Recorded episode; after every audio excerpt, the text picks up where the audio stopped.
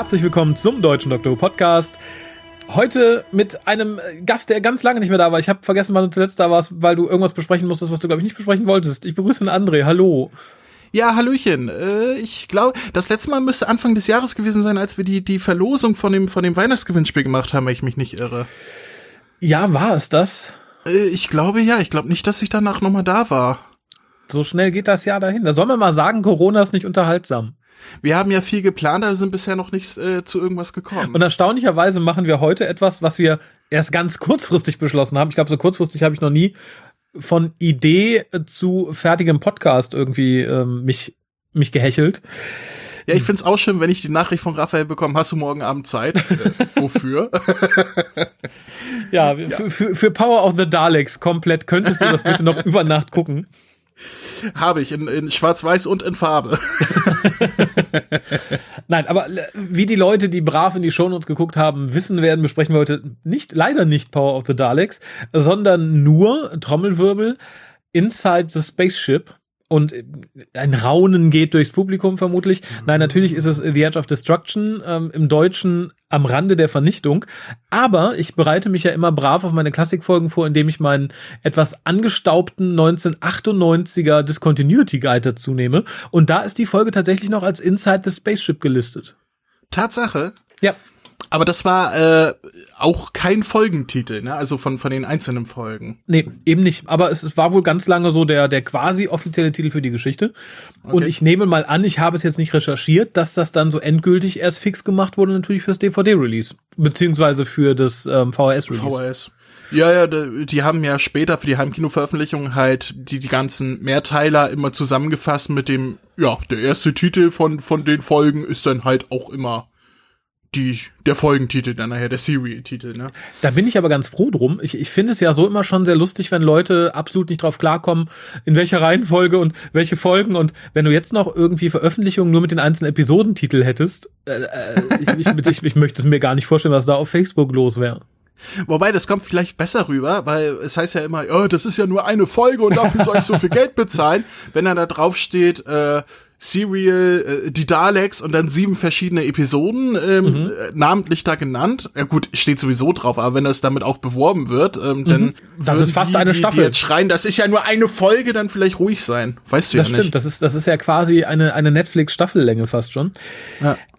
Aber für die Leute, die sagen, oh, ja, ausgerechnet die DVD habe ich jetzt nicht griffbereit und ich will mich jetzt auch nicht alleine mit meiner alten da hinsetzen, die jammert immer so, wenn was schwarz-weiß ist oder so. Ihr habt die einmalige Gelegenheit, diese Folge mit einer ganze Menge anderer Dr. Who-Fans zu gucken und ein bisschen dabei zu, zu plauschen, euch drüber aufzuregen oder einfach mal, einfach mal ganz locker zu applaudieren. Nicht, dass die Folge das vielleicht unbedingt verdient hätte, aber ihr könntet es theoretisch.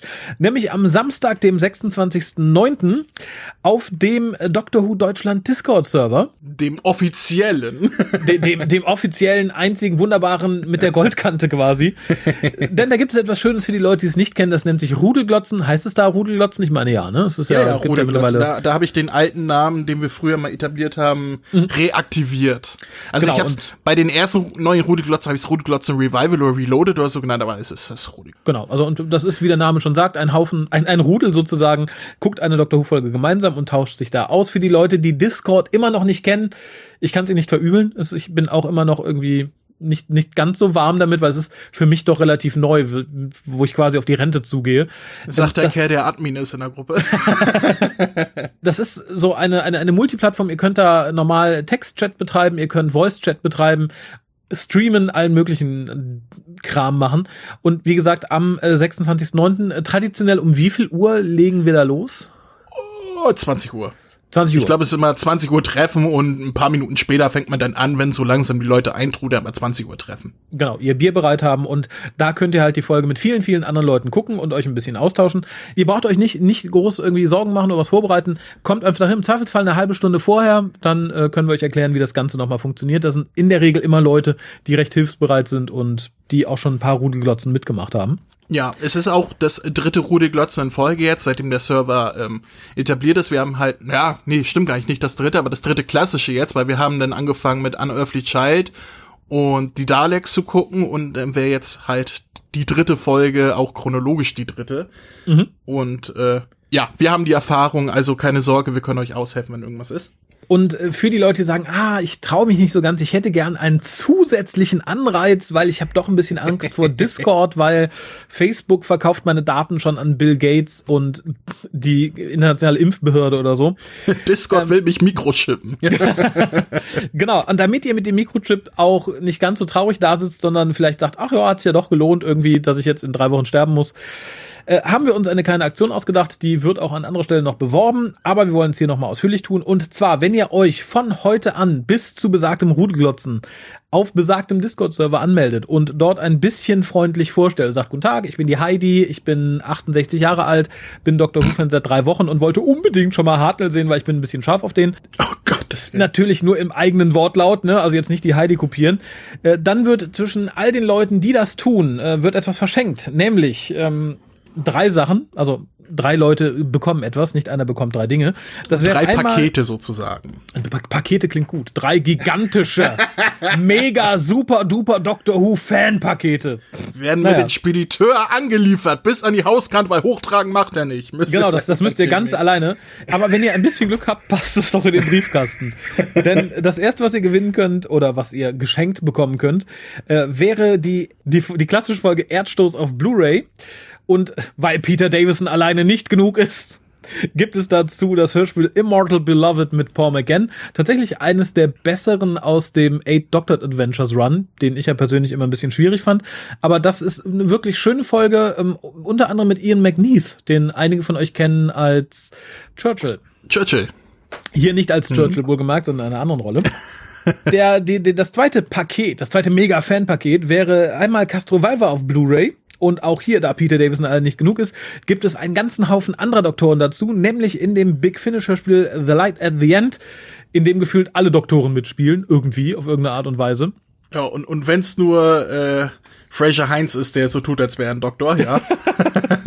Oder indem wir einfach alle Rollen neu besetzt haben mit, keine Ahnung, Klaus dem Fraser Heinz. und weil dem nicht genug ist und wir ja auch die Familienbande ein wenig äh, schüren wollen, indem wir nicht nur Peter Davison servieren, sondern auch sein ich habe vergessen, wie das war. Was ist denn das? Sein Schwiegersohn. Schwiegersohn, genau. ja. Sondern auch seinen Schwiegersohn ein bisschen pushen wollen. Gibt es einmal als Paket Dreamland und Auf der Suche nach der Unendlichkeit, also sprich die beiden Animationen ebenfalls auf deutscher DVD. Ja, wenn's, wenn, wenn das es nicht wert ist, sich wild zu chippen und äh, keine Ahnung was zu lassen, dann müsst ihr Attila äh, Gedönsrad fragen oder den irren Sänger. Ich bin dagegen, dass du Chippen sagst, weil ich dann an Chipney denken muss und äh, das äh, finde ich nicht gut. Ist beides schlimm. Ich finde, ich find, das kann man durchaus synonym verwenden. Dr. Who wurde gechippt. Mir, mir ist gerade aufgefallen, wo du es erzählst, äh, Dreamland, das hat gar keinen deutschen Titel bekommen, gar kein Traumland. Äh, doch, Traumland. Doch, auf der, auf der Suche nach der Area 51 ist der Untertitel. Äh, ja, der Untertitel, aber Dreamland ja. wurde nicht übersetzt, meine ich. Das ist auch Dreamland im Deutschen und nicht Traumland. Ja, aber ich glaube, es ist ja auch, das, es ist im Deutschen ja auch unter Dreamland bekannt. Also ich glaube, das wurde nie übersetzt. Ah, das war der, ah, ich, ich hab's auch vergessen. Also, also ist, inhaltlich, also. Achso, ja, das, das ist, glaube ich, ein Synonym für die Area 51. Oder für, die, ah, für, die, für okay. das Areal 51. Ich, ich bin dafür jetzt für Traumland, weil es ist ja auch Trips aufgrund relativer irgendwas im Sternzelt. Ja, ja zu spät. zu spät. Das, das, zu spät. Das hätte man vorher einwerfen müssen. Meinst Aber du, die hören jetzt nicht mehr auf mich, dass sie es rückwirkend ändern? Blöd. Große Rückrufaktion gestartet. äh, Wo das ja so ein großer Erfolg war. Ähm, ja. Aber ähm, nochmal zusammenfassen, also für alle Leute, die sagen, ja, ich bin bereit, mich auf dem Discord-Server anzumelden, weil ich tatsächlich mal Bock habe, mit vielen anderen Huvians ähm, The Edge of Destruction zu gucken, auf Deutsch wohlgemerkt. Ne? Also wir gucken dann, wenn es sich anbietet, immer auf Deutsch. Also in dem Fall. Ja, wer auf Englisch gucken will, muss sich halt selber die DVD einlegen und auf Englisch schalten und sagen, macht ihr, was ihr wollt, ich gucke auf Englisch. Ja, das ist, äh, aber wie gesagt, um das vorwegzunehmen, gerade diese Folge hat eine sehr liebevolle äh, Synchronisation erfahren. Da wäre es tatsächlich ein bisschen schade. Also ich persönlich bin auch Freund vom Original gucken, aber hier tut es nicht sonderlich weh. Aber nochmal, wer sich traut und Bock hat und sich tatsächlich kurz vorstellt, weil man möchte auch wissen, mit wem man so abhängt und mit wem man Dr. Who Folgen guckt, der hat die Chance, eines von diesen drei mega geilen, riesen Fanpaketen zu gewinnen. Und wie gesagt, die Chance besteht, dass ich bis zum Rudenglotzen selbst, wer einen Tag später kommt, sagt, hallo, ich bin der Klaus, ich, ja, verdammt, ich muss Rudenglotzen. Der hat Pech gehabt. Das tut mir sehr, sehr leid. Ja, äh, blöd gelaufen denn. Aber ja. es gibt ja noch äh, eine, eine extra Chance, ne? Ja, natürlich. Nämlich, weil, und das, wenn ihr das hier hört, seid ihr ja wahrscheinlich sowieso ein, ein absolut großartiger Fan des WhoCastes.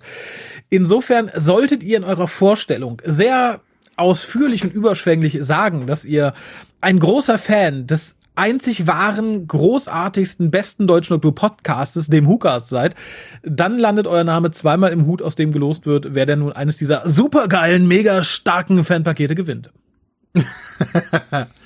also einfach mal lügen und dann hat man doppelte Chance. Finde ich gut. Ja, also da bin ich, da, da bin ich offen. Also da, da halte ich es so ähnlich wie mit dem äh, muslimischen Glauben. Bescheißt die Ungläubigen, wo es geht, das ist ganz egal. Das ist, das ist gedeckelt. Also in dem Fall bin ich wie Allah, ich deckel eure Lügen, das ist vollkommen okay. Wenn ihr damit was erreichen wollt, be my guest. Und ich kann es ja eh nicht kontrollieren. Und schon hätte YouTube dich äh, demonetarisiert. Das, und so weiter. Das, das hat YouTube eh. Ich, ich habe ja mal ein paar Folgen Hookast hochgeladen, habe ich was dafür gekriegt? Ne, nix. Ja, aber du hast auch nur irgendwie 30 Klicks pro Folge. Weil du irgendwie nach 20 Folgen gesagt hast, oh nee, ich habe doch keinen Bock mehr, das alles hochzuladen. ja, das ist halt auch ein bisschen lästig. Ne? Man könnte es automatisieren, aber oder man könnte es machen. Das ist ja im Moment äh, sprießen ja Podcaster aus dem aus dem Boden wie nichts. Und ich las kürzlich in irgendeiner der vielen Podcastergruppen, ja, warum machen denn so wenig dann direkt Videoaufnahmen mit, die sie dann auf YouTube online stellen? Ich weiß nicht, ob man mich hier sehen möchte, wie ich gerade hier hänge, irgendwie in, in gemütlichen Hausklamotten, unrein unrasiert, ich möchte jetzt nicht sagen ungewaschen, äh, und Podcast. Das, das, das wäre kein Gewinn, wenn ich jetzt eine Kamera aufstellen würde und ihr müsst euch das angucken. Aber ähm, wie kommen wir jetzt auf was? Oh Gott, wie schlagen wir jetzt die, die den Bogen? Ich würde doch mal sagen, wir sammeln uns kurz und währenddessen erzählt uns die liebe Lisa, wie ihr uns erreicht, wenn ihr uns denn erreichen wollt. Ihr könnt den WhoCast wie folgt erreichen. Telefonisch unter 0211 5800 85951 Schreibt E-Mails und schickt Fotos für die Fotowand an info@hucast.de.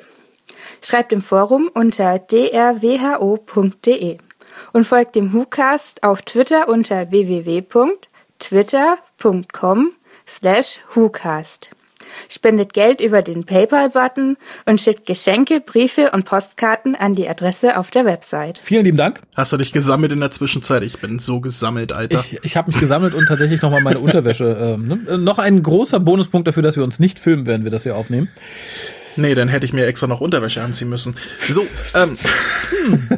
ja, jetzt, jetzt bin ich irgendwie ein bisschen verunsichert. Jetzt weiß ich nicht, ob ich weitermachen möchte. Doch, möchtest du. Du willst ja nicht, dass dieser Podcast an, an den Rand der Vernichtung Oh, geht. Oh, was für ein Übergang. Oh, oh. Denn damit hat uns André nicht nur an den, an den, Rand der Vernichtung gebracht, sondern auch zur Besprechung der Folge, für die wir uns heute getroffen haben. Nämlich Staffel 1, Folge oder Geschichte Nummer 3, The Edge of Destruction, zu Deutsch am Rande der Vernichtung. Vor ein paar Jahren offensichtlich gehandelt als Inside the Spaceship. Geschrieben von David Whittaker. Regie führte in Episode 1 Richard Martin, der schon bei, ich glaube, vier Episoden von The Daleks Regie geführt hat. Und in der zweiten Episode war es Frank Cox. Das Ganze lief am 8. und 15. Februar 1964 und lockte einmal 10,4 und einmal 9,9 Millionen Zuschauer an. Und um das direkt vorwegzunehmen, das Ganze entstand quasi in zwei Tagen, weil Dr. Who während in Unearthly Child plötzlich gesagt bekommen, das Produktionsteam, hört mal, ihr wart super, wir hätten gern 13 Episoden. Naja, und dann blieb halt nach sieben Episoden Daleks und vier Episoden äh, of the Child eine Lücke bis zu Marco Polo. Und ja, die musste man irgendwie füllen, hatte allerdings kein Budget mehr. Und dann hieß es so, wir brauchen also irgendwas, was in den fertigen Kulissen spielt, mit keinem extra Schauspieler, und dann hat sich der gute David Whittaker hingesetzt und das innerhalb von zwei Tagen runtergerockt. Und dafür finde ich es, um das vorwegzunehmen, schon relativ beeindruckend. Durchaus. Und für die Leute, die nicht am Rudelglotzen teilnehmen können, da fasst der andere jetzt mal kurz den Inhalt zusammen. Äh, oh Gottes Willen. Ich wollte gerade noch sagen, man merkt es aber durchaus auch, wenn man es guckt, dass es in zwei Tagen geschrieben wurde, so beeindruckend ja. du es auch findest. Ähm, ja, eigentlich passiert gar nicht viel. Äh, die Crew ist, nachdem sie Scaro verlässt, ähm, äh, eingesperrt in der Ta oder wacht äh, bewusstlos auf in der TARDIS. Äh, alle sind benommen. Sie, sie, wachen bewusstlos auf. Das ist ein, das ist ein schönes Bild, das sollten wir an dieser Stelle festhalten. ja, er ist tot aufgewacht, ne? ähm, er wacht auf und ist tot. Die, äh, nee, sie sind bewusstlos und wachen alle nacheinander auf, sind aber alle benommen und benebelt und wissen gar nicht, was los ist und wo sie sind und wissen mhm. auch nicht so auf Anhieb, wer wer ist und so weiter. Ähm, und äh, ja, der Doktor ist verletzt am Kopf, wird dann noch verarztet mit einer sehr schönen Kopfbinde Äh, und ja, dann geht es halt hin und her. Was ist hier los? Und die Zeit spielt verrückt und äh, Susan spielt verrückt und sind wir infiziert mit irgendetwas, was in die TARDIS gekommen ist und die TARDIS-Türen gehen auf und zu, aber der Scanner sagt, draußen ist nichts und äh, alle sind verwirrt, was ist los? Und am Ende stellt sich heraus, oh, ja, ich habe den äh, Fast äh, Backward Knopf, nee, was war das? Der die die Rück Fast Return. Fast Return, genau. Wie mhm. haben sie es auf Deutsch übersetzt? Die, die Rückwärtstaste, glaube ich. Okay. Gedrückt gehabt und äh, die war eingerastet und ist nicht mehr hochgekommen. Seitdem äh, ist die TARDIS nur am Zurückreisen gewesen und das hat die ganzen Fehler verursacht. Hey, drehen wir doch die Feder um, dann funktioniert das alles wieder und ja, dann, dann ist wieder alles gut. Mhm. Ja. Das, das trifft es ganz gut tatsächlich. Ich fand den Anfang irgendwie, mir fällt es immer schwer, bei so etwas das Wort Schmierenkomödie irgendwie über die Lippen zu bringen. Aber dieser Rums und das Umfallen aller Beteiligten fand ich schon wirkte arg nach Dorftheater. Also wir haben so ein paar Szenen in, der, in, in beiden Episoden, wo ich dachte, ja, hm. da hätte ich vielleicht auch irgendwie im Mittelstufen Kindertheater mal Bu gerufen. Ich, ich, ich, will, ich will jetzt nicht zu gemeinsam äh, sein. Ich, ich würde aber sagen, dass die meiste Kritik an dieser Folge, was, was dieses Schauspiel angeht, an Carol Ann Ford geht, die, die teilweise so dramatisch gespielt hat, ähm, dass man gesagt hat, ja, okay, als Zweitbesetzung für den Baum im Kindertheaterstück mhm. lassen wir sie noch durchgehen, ansonsten Hauptsache sie sagt nichts. Aber nur auf Beruhigungsmittel, nur auf Beruhigungsmittel. ja, äh, dann spielt sie den Baum, der, der glaubt, dass im Wind weht und anfängt zu tanzen oder so. Ich habe keine Ahnung. Also sie war, sie war mein Highlight, wenn auch mhm. mein unfreiwillig komisches Highlight in dieser ganzen Folge. Ja, tatsächlich, das stimmt schon. Ähm, ich finde allerdings, um mit was Positivem weiterzumachen, ich fand die Musik Musik sehr angenehm. Also wir haben äh, die, die TARDIS quasi ohne Geräusch, also dieses übliche TARDIS-Brummen mhm. ist weg. Das wirkt schon mal sehr ungewöhnlich. Und dazu haben wir wirklich sehr, sehr düstere, fast schon Horrorfilmmusik. Interessant muss man, äh, interessanterweise muss man dazu sagen, dass das die erste Folge ist, äh, bei der man sich einfach Stockmusik gekrallt hat, um sie zu verwenden, was einfach auch billiger war, dass man nicht gesagt hat, so, wir schreiben jetzt irgendwie, wir lassen Musik dafür schreiben. Nö, da ist man einfach irgendwie ins Archiv gewandert und hat irgendwas rausgeholt. Ja gut, innerhalb von zwei Tagen Musik schneiden ist dann auch, äh, schreiben ist wahrscheinlich auch schwer gewesen, oder? Ja, ja, auf jeden Fall. Und es, es passiert seitdem ja des Öfteren. Also man hat darauf öfter zurückgegriffen, weil es halt wirklich ein Bruchteil kostet. Ich finde interessant, dass du es gerade gesagt hast und der dritte Punkt hier auf meinem Zettelchen besagt Carol Ann heute nicht in Bestform. Grandfather! Das ist also ähm, du hast es auf Englisch geguckt? Ich habe immer mal hin und her geschaltet, weil ich Übersetzungen wissen wollte und vor allem hat man ähm, für die Leute, die mit Bill Hartnell als Doktor noch nicht so vertraut sind, der Gute verzettelt und verspricht sich ja öfter und ich wollte einfach mal wissen, wie man das übersetzt hat und das hat man sehr sehr gut getan tatsächlich, muss ich sagen. Mhm, hat man auch in den vorherigen Folgen schon sehr gut getan, um da einmal mhm. umzugreifen, also in Daleks und Unearthly Äh, ich weiß jetzt gar nicht, was er hier für. Ach so, getragen und geschlagen hatte er, ne? Irgendwie das? Er hatte an zwei, drei Sachen so, so, so Dinger. Man hat natürlich der Lippensynchronität zufolge nicht immer dasselbe Wort verdreht, aber es passt unglaublich gut tatsächlich. Ja, das äh, du kannst auch nicht äh, vom Englischen ins Deutsche dieselben Wörter nehmen, wenn die sich im Deutschen gar nicht reimen, die, die nee, Übersetzung. Ähm, also ich habe mir aufgeschrieben hier, sie haben Susan und mich bewusstlos getragen, äh, geschlagen. Genau. Äh, fand ich, äh, fand, fand ich schön. Also ich finde es gut, dass sie es nicht einfach übergangen haben, sondern äh, ja. tatsächlich das auch reingenommen haben in die deutsche Übersetzung. Aber war das jetzt dein, dein erster ähm, Ausflug in die deutsche Synchro von, von den Hartnell-Folgen oder hast du vorher auch schon mal reingeguckt? Nee, ich habe immer mal reingeguckt, aber das ist ja die erste Besprechung äh, einer deutschen Folge. Da wollte ich es okay. erwähnt haben tatsächlich. Also ich habe es äh, komplett auf Deutsch gesehen. Aha. Wieder. Ich habe die, als sie rausgekommen sind, auch auf Deutsch gesehen, weil ich ja äh, mhm. äh, Review für den Whoview geschrieben habe, wo ich ja noch auf die Synchro immer eingehe von den neuen Folgen. Ja. Und ich, ich muss sagen, die haben wirklich einen, einen richtig schönen eigenen Charme. Also ja. gerade gerade Schwarzmeier, der die Rolle komplett anders anlegt als im Original, weil irgendwie mhm. muss er den ja von seinen anderen Leuten unterscheiden. ähm, aber wenn man sich dran gewöhnt hat, was bei mir bei Unöffentlichkeit durchaus zwei drei Folgen gedauert hatte damals, mhm. wenn man sich dran gewöhnt hat, dann dann kann man auch mit den alten Doktor. der ist schon lustig, wenn der 80-Jährige seine Stimme extra auf alt drücken muss, um den knapp, äh, um den Mitte 50-Jährigen zu sprechen. Das war auch mein Gedanke und es ist tatsächlich schwierig, wenn man hin und her schaltet. Dann ist es wirklich erstmal ein Moment. Ja, das glaube ich, ja. Das war halt gewöhnungsbedürftig, aber nichtsdestotrotz ist es sehr gut und ich muss generell die Synchro nochmal sehr loben, weil sie sehr gut dem, dem Material angepasst ist. Also man hat da nicht irgendwie eine moderne, saubere Synchro hingelegt, mhm. sondern man hat sie tatsächlich irgendwie noch ein bisschen rauschiger gemacht, ein bisschen ich, ich kann es gar nicht so genau benennen, aber es klingt, als wäre es eine Synchro ebenfalls aus den 60er, 70er Jahren, nicht eine, die gerade erst entstanden wäre. Und das finde ich relativ klug, weil dadurch passt ja. es sehr gut zu dem, was wir sehen. Definitiv wäre das eine, eine Studio-Synchro, wie sie heutzutage rauskommen würde, zu diesem verwaschenen schwarz-weiß 60er-Jahre-Bild. Das, das, äh, das wäre komisch. Ja, finde ich auch. Was ich noch komisch fand, war tatsächlich, dass der Doktor da liegt, die beiden Damen huschen um ihn rum, diskutieren, reden aber keiner macht mal was mit dem alten Mann. Das ist fast wie, das sind Zustände wie hier in Altenheim, wo die Leute bewusstlos am Boden liegen und sich keiner drum kümmert. Sehr schön oh fand ich, dass irgendwann Ian wach wird, rumgeht und guckt, hm, wir sollten ihm helfen, warum hilft ihm keiner? Ja, das dachte ich auch so, ja, das hätte man vielleicht schon längst mal tun sollen. Wenn ein alter Mann bewusstlos auf der Erde liegt, sollte man sich als erstes drum kümmern. Und es, es fängt dann etwas an, wo ich dachte, ja, im Skript las sich das bestimmt richtig, richtig gut und gruselig, nämlich das Aufschwingen und Zuschwingen der Türen. Das wäre bestimmt super gruselig gewesen, wenn man die Türen richtig hätte bedienen können. Aber dadurch, mhm. dass die halt quasi ein eigenes Momentum haben und mal links und rechts der es aufgehen, wirkt es ein bisschen albern. Ja, vor allem, äh, ja, dieses, äh, dieses kurz aufschwingen, zuschwingen und dann ganz aufgehen. So, mhm. du, du hast wirklich den Praktikanten dahinter gesehen, der gesehen hat, ah, jetzt stehen sie wieder davor, Knopf drücken. Mhm. Oder, ja, wahrscheinlich, Schieben, wahrscheinlich haben sie, ja, ich wollte gerade sagen, ja. wir haben ja da keine Mechanik gehabt, das war ja noch händisch. Ah, ja, das äh, fand ich sehr schön. Ja, Allein die, die Überlegung, wie da jemand dahinter steht und dann oh, auf, zu, auf, zu. Verdammt, verdammt, da, die, die, da, da, links, links. Es, es ist halt ein bisschen schade, weil ich glaube, im Skript hat das wirklich gut ausgesehen.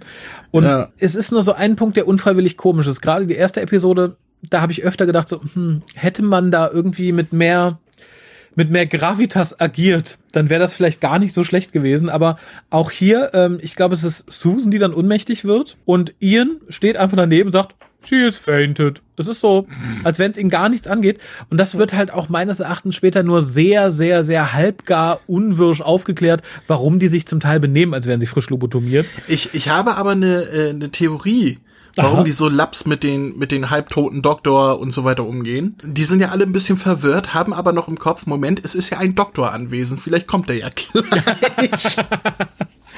ich, ich fand super, ich fand halt auch toll, wie, wie sie die dann einfach liegen lassen, als wäre nichts. Und ja, es, es wird halt unglaublich viel am Anfang gezeigt von dem, was einfach mal da war. Es wird dann wirklich in einer schier endlos langen Szene gezeigt, wie ich glaube, es war Susan und dann später ihn versuchen, Wasser zu holen am, am Food Dispenser.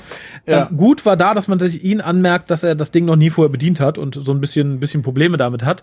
Und dafür, dass man kein Geld hatte, fand ich tatsächlich die Wasserbehältnisse, es waren so, so durchsichtige Plastikbeutel, relativ cool. Also ich muss sagen, das wäre eins der, der cooleren, glaubhafteren Props, die wir Doctor Who hatten. Bei Star Trek zur selben Zeit hätte da einfach ein bunter Becher gestanden.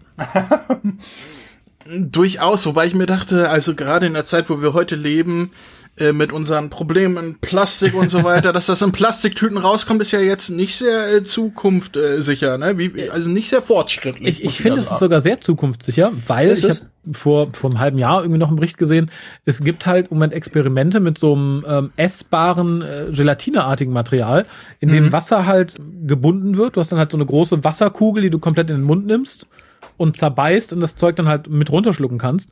Und daran erinnert es sich ein bisschen. Also nur, dass man es halt nicht komplett in den Mund gesteckt hat, sondern wahrscheinlich hätte man das Wasser rauslassen können, hätte da noch einen Snack. Ja, gut, aber kann man sich so zurechtbiegen, aber ich glaube, es war in den 60ern ganz einfach, dass sie gesagt haben, ja, kommt halt in Plastiktüten. Ist super. Und äh, aber wa wahrscheinlich kann man diese Tüte heute noch irgendeiner armen Schildkröte aus der Nase ziehen. und es ist ja nicht mal irgendwie ein Drehverschluss oder so dran gewesen. Das, das hat mich ja auch gewundert. Oder Doch, irgendwas, wo man Stroh. War da also ein ist es, oben, ist es oben so ein Nuckelding dran gewesen. Das schraubt so. ihn nämlich noch auf, bevor er sein Handtuch nass macht. Ah, okay, dann, dann habe ich das übersehen auf meinem 65 Zoll Fernseher. Tja, darfst halt nicht vom Klo ausgucken. ich fand, äh, hör auf meine Couch Klo zu nennen. Äh, ich fand, äh, sehr, schön fand ich aber auch, dass es äh, nicht nur Wasser daraus gibt, sondern auch Milch. So die mhm. zwei wichtigsten Grundlagen zu trinken, Wasser und Milch. Einfach weil, warum nicht, ne? Ähm, ja, damals schon für die Kinder, ne? Trinkt euer Wasser, trinkt eure Milch. Kalzium ist gut ja. für die Knochen. Ja, aber dann könnte man sich denken, es gab ja, war das in, in die Daleks, wo, wo sie das Ding zum ersten Mal benutzen und dieser Energieriegel, mhm. der alles sein kann, was, was man will, wenn man abbeißt äh, oder nach allen möglichen schmeckt oder sonst was. Äh, da kann man ja auch sagen, dass da das Magnesium drin, äh, das Calcium drin ist, was man sonst mit der Milch aufnehmen könnte, dass es Milch noch mehr extra gibt. Das ist, äh, fand ich interessant. Ja, man braucht ja irgendwas für den Tee. das, das, wird, das wird der Grund sein. Äh, Ob es auch Heißwasser und Kaltwasser gibt? Bestimmt auch sprudeliges Wasser. Das wäre mal interessant zu wissen. Ich, ich, das ist die TARDIS, die kann alles. Natürlich, die hat ja auch äh, Ikea liegen, die wie von Apple designt sind. ich finde die aber relativ gemütlich, muss ich sagen. Also ja, ähm, ich, ich, ich, ich dachte auch, die, die sind ja gar nicht so ungemütlich, aber das ist das Einzige, was sie da ähm, als ja Quartier sozusagen haben. Ne? Die haben keine noch keine richtigen Räume in der TARDIS selber, sondern nur diese, ja ich sag mal Ausruhkabinen, mhm. wo sie halt diese äh, Apple Ikea liegen aus der Wand runterziehen, ne? Vor allem in der ihn auch später in seinem in seinem Nachtgewand schläft mit ohne Socken. Ja, ja, die haben ja sogar getrennte Kabinen, einmal für die Männer, einmal für die Weiber. Ob ähm, der ob der Doktor und Ian sich das teilen, genauso wie Susan und Barbara sich das teilen? ich äh, also es waren, es waren zwei Liegen in den Raum, wo Ian lag. Mhm. Wahrscheinlich war es derselbe Raum beim Drehen, aber. Das, das nehme ich mal stark an. Oder die, die, die, die Damen und die Herren müssen abwechselnd schlafen, weil nur dieser eine Raum da war. Aber ich meine gelesen zu haben, dass Susan zu der Zeit schon ein eigenes Quartier hat ich, oh Gott, ich, man mag mich drauf fest, ich, ich weiß nicht, ob es ein, ein, altes Hörspiel war oder eine, eine, eine, Kurzgeschichte. Und sie hat sich halt nur entschieden, dann mit den anderen so im, im Gemeinschaftsraum zu schlafen, um so ein bisschen das soziale Miteinander zu fördern. Das, ah, äh, natürlich. das möchte ich mal akzeptieren, aber Susan ist eh ein, ein Wunderding, wie wir jetzt erfahren, denn sie dreht total durch. Und es kommt zu einer Szene, die für viel Ärger bei der BBC gesorgt hat, weil das interne Controlling wohl dem Produktionsteam ziemlich auf die, auf die Schuhe getreten ist, weil gesagt haben, hört mal, das spricht gegen unser Anti-Aggressions- Kodex-Ding, weil der BBC war quasi, die hatte sich selbst auferlegt, nichts Gewalttätiges mit Alltagsgegenständen zu tun, weil ne, Kinder können das natürlich easy nachmachen. Und oh. hier ist es dann Susan, die eine große, große Schere in der Hand hat, woher sie sie auch immer dann auf die Schnelle hat. Ich glaube nicht, dass man in der, in der sitzt, eine Schere braucht oder näht. Äh, ich habe hab mich auch gewundert, wo sie das her hat, aber ich glaube, das ist mir nachher eingefallen, ich habe aber nicht mehr zurückgespult, dass das mit in dem Verbandkasten war, weil sie hm. den Verband ja gekürzt hat damit. Stimmt, stimmt. Das, das war ja erst, das sah so aus, als wenn sie so eine ganze Reihe äh, Kondome rauszieht mhm. und äh, also dieser Verband und und dann hat sie den ja gekürzt mit der Schere. Ich glaube, die lag da beim Verbandskasten mit drin. Ah, okay, ja, das macht Sinn tatsächlich und äh, damit ist quasi der erste Stein gelegt zu einer langen Reihe von Beschwerden über die Gewalttätigkeit von Dr. Who. Auch intern, wie gesagt. Wie gesagt, Verity Lambert hat hier intern eins auf den Deckel gekriegt. So sehr, dass sie dann sogar an die entsprechende Abteilung ein Entschuldigungsschreiben geschrieben hat, wo sie dann gesagt hat, ey, sorry, wollte ich nicht. finde ich großartig. Dass man sich nicht für die schauspielerische Leistung von Carol Ann Ford hat entschuldigen müssen, finde ich viel, viel schwieriger. Also, ich frage mich, frag mich, wer, wann kam Psycho raus? Äh, 1960, glaube ich, ne? Das ist, das, das war eindeutig inspiriert. Wahrscheinlich war die, ja, ja. war die junge Dame kurz vor im Kino oder hat ja, ihn auf keine Ahnung. Davon, davon gehe ich mal, also die, die, die Inspiration war ganz klar Psycho, wie sie da, auch wie es inszeniert war, ja. wie sie da stand mit dem Messer in der Hand, wie, wie Susan Bates quasi. und dann auf die Couch, also auf die Liege eingeschlagen hat. So schlimm sahen die nun auch nicht aus, dass man da so Nee, also ich muss allerdings sagen, so war sie mir lieber in diesem, in diesem, in diesem komischen Zustand, weil da Als fiel mir so ganz auf, dass sie, macht. weil sie nicht so ganz total over the, also sie spielt immer total over the top. Ich erinnere später an die Szene mit der Uhr. Wo ich dann dachte, aha, mh, ja, großes Drama. Aber hier, hier ist die Irre, das passt irgendwie. Die, die Haare passen auch ganz super toll dazu, die halt total verwahrlost aussehen. Und ihn steht daneben, als hätte er gerade irgendwie äh, Koks geschnüffelt. Und einfach nur so um ja, hm, ja, haha, dann ist die halt ein bisschen verrückt. Fand ich tatsächlich äh, erneut amüsant. Es passt halt nicht wirklich zu dem, was uns später verkauft wird, woran das liegt. Aber ich fand es irgendwie sehr unterhaltsam. Und dann, ja. Ja, es kam mir generell vor, als wenn man, wenn man zwei Folgen oder zwei Ideen dann nachher gemacht oder zuerst eine andere Idee hatte und dann das Ende umgeschrieben hat, damit es einfacher zu lösen war, einfach mit diesem Knopf da, der, dass die TARDIS festhängt oder so, dass ja. man ursprünglich was völlig anderes haben wollte. Man hat ja auch viele Dinge angedeutet, wie auch, dass irgendwas in die TARDIS gekommen sein könnte und mit ihren, mit, mit ihnen da rumspielt irgendwie. Fand ich übrigens sehr schön, dass Susan, diejenige, die sich am seltsamsten und auffälligsten verhält, sagt, oh, hier ist bestimmt irgendwas in die TARDIS gekommen. Ja, dann ist es bestimmt in dir. Ja. Aber Wobei da fand ich ihn fast noch besser, der so vor sich hin starrt und ganz in Ruhe sagt, was soll denn hier sein? Ein Mann, ein Tier. Hi. Da dachte ich so, ja, das, du bist durch, Junge, du bist komplett durch. Schön fand ich halt tatsächlich, dass der Doktor als erstes die TARDIS nach Fehlfunktionen untersucht. Das mhm. ne, war irgendwie, ne, es ist mein Raumschiff, da stimmt irgendwas nicht. Da gucke ich mal nach. Und es hat mir gut gefallen, dass man dafür, dass kein Budget da war, doch verhältnismäßig viel von der TARDIS sieht. Also dafür, dass ja quasi nichts da war. Man hatte zwei Wände, einen Vorhang, eine Konsole und zwei, drei Kleinigkeiten. Ja, das dann hat man, hat man noch ein paar Sachen auf dem Sperrmüll gefunden, hat die reingestellt, wie so eine schöne alte Couch und ein Couchtisch dazu. die, die, Couch so war, die Couch war super. Die erinnerte mich an die Couch von meiner Großtante. Gott hab sie selig, die mit 94 gestorben ist. Hat sie vielleicht ihre Couch 1964 auf dem BBC Sale gekauft? Es, es, es wäre nicht so unwahrscheinlich. Schade finde ich ein bisschen, dass Susan während der ganzen Episode lang von Schatten brabbelt, aber während der ganzen Episode kein einziger Schatten zu sehen ist. Also in der zweiten Episode, da muss man auch die Regie, glaube ich, ein bisschen mehr positiv hervorheben, haben wir halt so ein paar Szenen, die wirklich düster sind, also die auch düster ausgeleuchtet sind, die auch gut funktionieren. Hier spricht Susan immer von, oh, die Schatten, die Schatten im hellsten Studiolicht. Also mhm. ich erinnere da gerne mal an den letzten Auftritt von Sylvester McCoys TARDIS, wo man im Halbdunkel an der Konsole gehangen hat. Sowas hätte ich mir halt auch während der ersten Episode schon mal gewünscht, allein um zu unterstreichen, da stimmt irgendwas nicht und das, das, das Ding hängt irgendwo fest. Ja, aber die, die brauchen, ich meine, es ist schwarz-weiß. Das ist schwer in schwarz-weiß äh, Lichtunterschiede zu machen. Äh, da hat man entweder volles Licht oder so gut wie gar mhm. kein Licht. Ansonsten geht das ja nicht. Und die brauchten ja noch diesen Unterschied, um zu zeigen, der Strom ist weg. Und um das darzustellen, konnten sie vorher halt nicht noch äh, regulieren. Ich denke, da hatten sie einfach nur die Wahl, okay, vorher ist Strom da, Licht mhm. leuchtet hell dann ist der Strom weg und wir machen Dimmlicht. Äh, wenn sie da vorher noch rumgespielt hätten, dann wäre dieser Effekt, dass es weniger ist, wahrscheinlich gar nicht rübergekommen. Na, ja, ich glaube, es ist auch der Zeit geschuldet und vor allem dem Studio. Es wurde ja auch in Lime Grove aufgenommen, da ist, war ja quasi kein Platz. Ansonsten hätte man sicher mal eine schlecht ausgeleuchtete Ecke zeigen können oder so. Und es, es geht ein bisschen unfreiwillig komisch weiter. Nämlich es wird dann diskutiert, dass er die Konsole den Doktor quasi in den Nacken geschlagen hat und Susan und sie daraufhin bewusstlos wurden. Ah. Und der Doktor stellt dann fest, ja, ihn und Barbara hat das ja nicht getroffen und hat ihnen nichts ausgemacht. Just in dem Moment, als ihn sich den Nacken reibt. Das, da dachte ich erst, oh, das könnte ein, ein Hinweis sein. Das bedeutet aber nichts. Im Nachhinein finde ich das entweder sehr ungünstig oder man hat es eingebaut, man sagen wollte, ja, dann reibt er sich den Nacken, als wäre wirklich was gewesen, um irgendwie die Spannung zu erhöhen. Ich fand es einfach nur ein bisschen seltsam.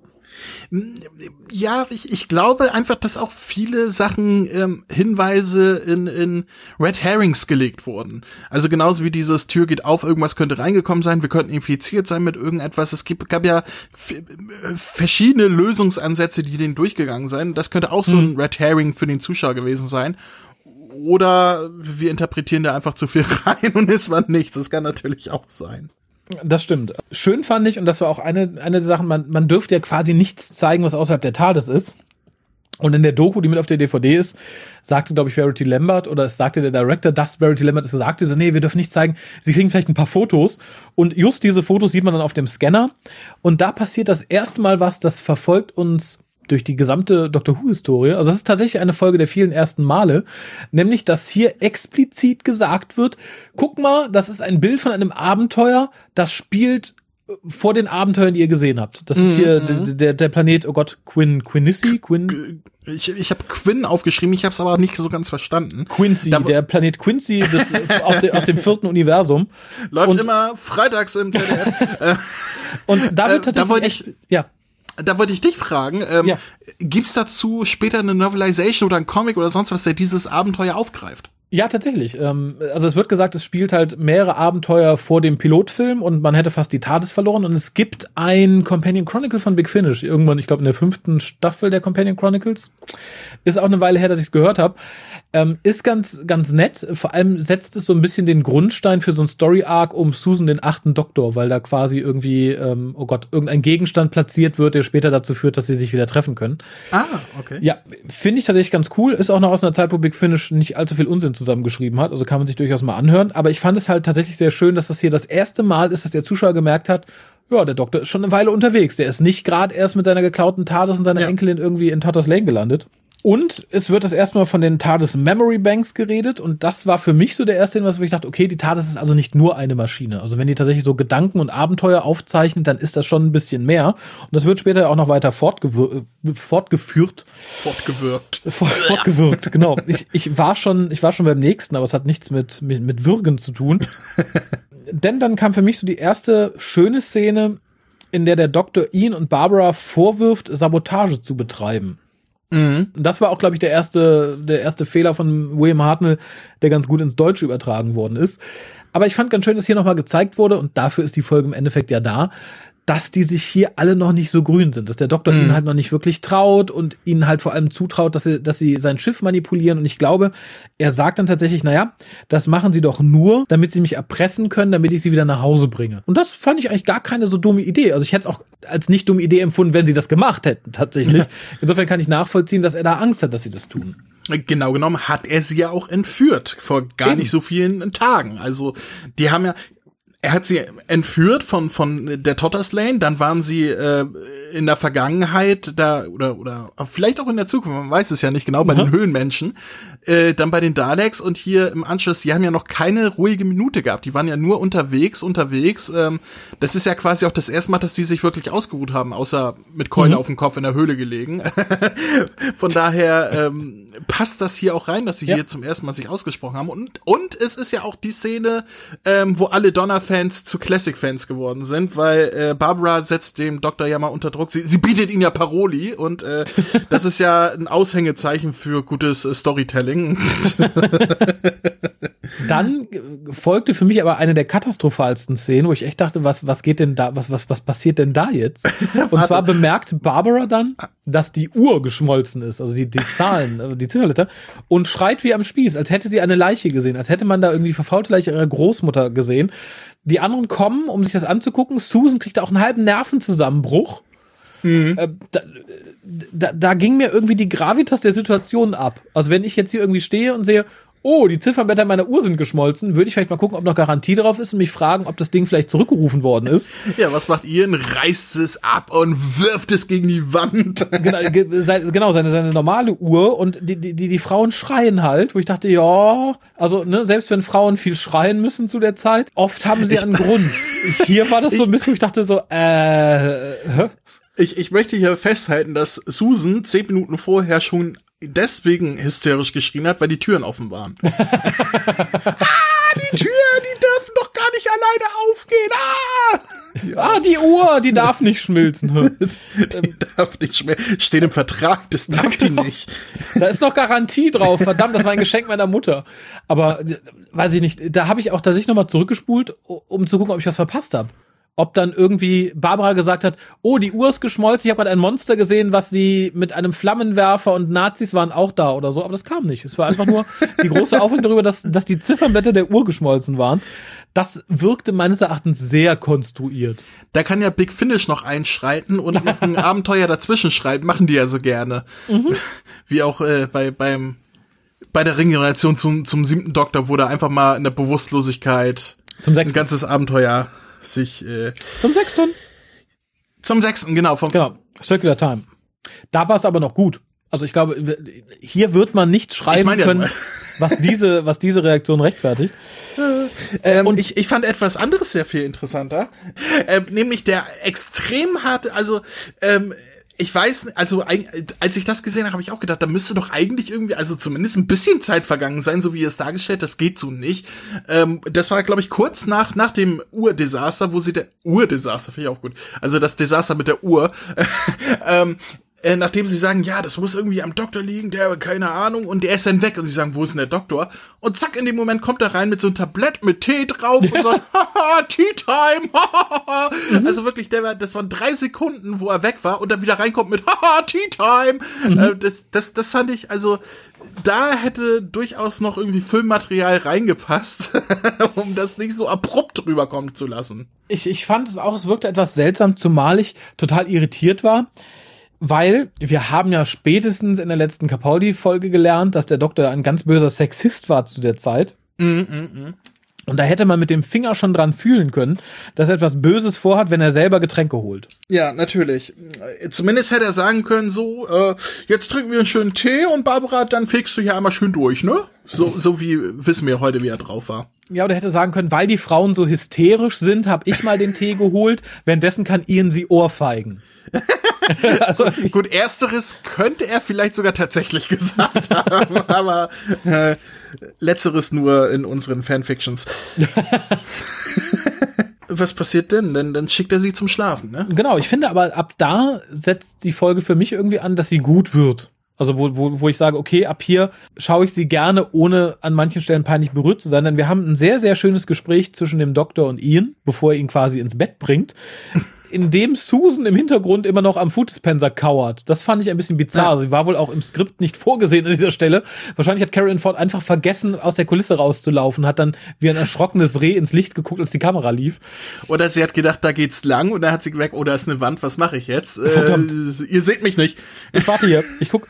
Aber es ist tatsächlich ein sehr, sehr schönes Gespräch, was so quasi darin kulminiert, dass der Doktor zu Ian sagt, One man's law is another man's crime. Und das finde ich halt ganz schön weil das ist ja das, was ich auch gerne immer wieder sage, wenn es um Bösewicht in Doctor Who geht und Zweidimensionalität und so weiter und so fort, dass halt auch Leute wie, um, um hier mal unseren liebsten Bösewicht zu zitieren, weil auch Leute wie Hitler ja nicht gesagt haben, so, ich tue jetzt Böses. Nee, der hat ja gesagt, ich tue was Gutes. Was hast du gegen Hitler? Also, ich verstehe nicht, was du gegen Hitler, also andere, also wenn du Hitler auf Facebook postest, äh, Oder Bert, vielleicht lag es an Bert. Also, es gibt ja auch Leute, die vor fünf Jahren ein Hitler-Bild gepostet haben und dann jetzt gesperrt werden. Ne? Ja, ähm, und auch, auch da äh, One Man's Law is another Man's äh, Verbot auf Facebook offensichtlich. Aber das fand ich halt war ein schöner Einblick auch in, in der Art und Weise, wie, wie weitreichend der Doktor denkt. Weil das ist ja doch, glaube ich, es gehört so ein bisschen Abstraktionsvermögen dazu zu sagen, ja, ich erhebe mich mal über das Schwarz-Weiß-Denken und sage, so, ne, was für mich Gesetz ist, gilt für alle, sondern dass man auch durchaus über den Tellerrand blickt und sagt, naja, wenn was für mich gut ist, muss für den anderen noch lange nicht gut sein. Und ich finde es hm. schön, dass er dann Chesterton mit den Worten Sleep on it, Chesterton einfach ins Bett schickt. Das fand ich, äh, war super sympathisch. Ja, ich ich finde es ja sympathisch, nicht nur, dass die allesamt ins Bett, also bis auf der Doktor ins Bett gegangen sind, mhm. äh, sondern dass sie sich auch Nachtkleidung angezogen haben. Ja. Also so richtig schön mit Pyjama und, und äh, ihr sogar barfuß. Das fand ich so schön. Ich, ich, irgendwann äh, in der zweiten Folge liegt er dann da und, und da sieht man richtig wie barfuß. Ich dachte, ja, der hat sich ja sogar barfuß die Schuhe ausgezogen. Da, da, das, das Muss du, auch sehr angenehm sein, auf den Studioboden barfuß rumzulaufen. Patsch, patsch, patsch, patsch. Ja, ich meine, Lime Grove soll ja sehr warm gewesen sein. Insofern war das, glaube ich, mhm. vielleicht wirklich ganz angenehm. Ich fand irgendwie auch noch ganz nett, dass Susan sich für ihren Großvater entschuldigen möchte bei ihrer Lehrerin. Das war mhm. so, macht es mir sehr sympathisch irgendwie. Und es zeigt, glaube ich, auch nochmal ganz gut das Verhältnis, dass äh, ne, sie so ein bisschen zwischen den Stühlen steht und sagt, naja, ich weiß, dass mein Großvater überreagiert und ähm, ihr liegt mir am Herzen und ihm ja auch irgendwie, aber er kann das nicht transportieren. Ja, sagt die, die gerade noch mit der Schere in der Hand da stand. Ja, ich, ich an Barbaras Stelle wäre ich da auch misstrauisch gewesen tatsächlich. und es, es kommt ja später auch diese Szene, wo er mit ihr redet und alles ist gut und dann sagt sie, komm, gib mir die Schere. Nein, das ist meine Schere. Aber hier kommt dann tatsächlich die schöne Szene mit, mit Ian, der barfuß im Nachtgewand tatsächlich auf dieser, auf dieser Liege liegt. Und dann, das fand ich sehr, sehr süß, der Doktor geht halt lächelnd und lachend die Leute ab und kontrolliert, ob sie wirklich schlafen. Und das war halt wieder dieser etwas tüdelige, lachende Doktor, den ich ja sehr gerne sehe, äh, wenn Hartnell das tut. Und das endet, und das finde ich ein bisschen, aus der, aus der Luft gegriffen. Natürlich, man braucht dringend einen Cliffhanger. Mhm. Der Doktor fummelt dann an der Konsole rum und plötzlich wird er von hinten gegriffen und gewürgt. Natürlich. Ich frage mich halt, ob man damals wirklich dachte, oh, vielleicht ist wirklich jemand in der Tat, dass der jetzt den Doktor angreift, weil alle anderen schlafen.